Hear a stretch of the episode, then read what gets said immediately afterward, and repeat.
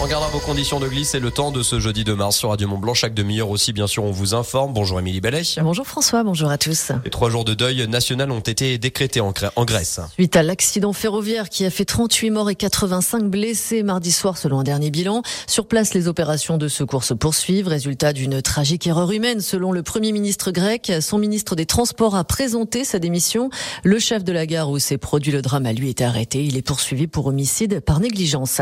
C'est l'un des grand combat de l'administration fiscale, la lutte contre la fraude aux allocations. Gérald Darmanin a fait de la chasse aux fraudeurs clandestins l'une de ses priorités. À sa demande, les préfets ont croisé les fichiers des caisses d'allocations familiales avec ceux du ministère de l'Intérieur. Objectif supprimer les prestations sociales aux personnes en situation irrégulière. Des procédures de recouvrement vont être lancées. Les contrôles doivent se généraliser sur l'ensemble du territoire. Afin de lutter contre la circulation automobile dans le centre-ville, le canton de Genève a décidé de encore réduire le nombre de ses places de stationnement. Également annoncé des places de parking plus chères dans la rue afin d'inciter les conducteurs à se diriger vers les parkings souterrains. Les résidents devraient également voir le prix de leurs macarons augmenter. Autre objectif pour le canton, se conformer aux objectifs de neutralité carbone en 2050. Des mesures qui entreront petit à petit en vigueur.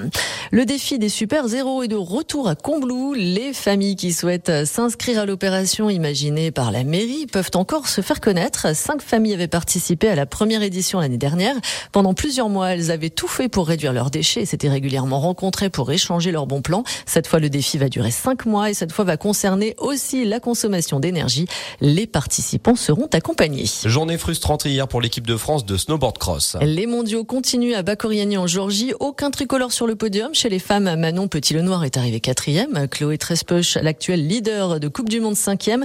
Même frustration chez les hommes avec une cinquième place pour Merlin Surgé. Aujourd'hui, place à l'épreuve par équipe.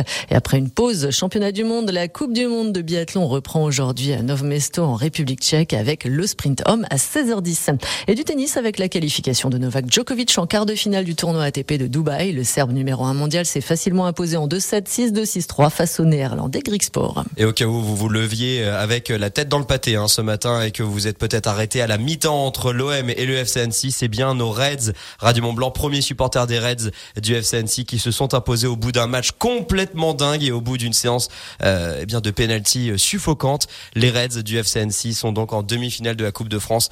Qu'est-ce que l'on est fier de 7h33 la météo.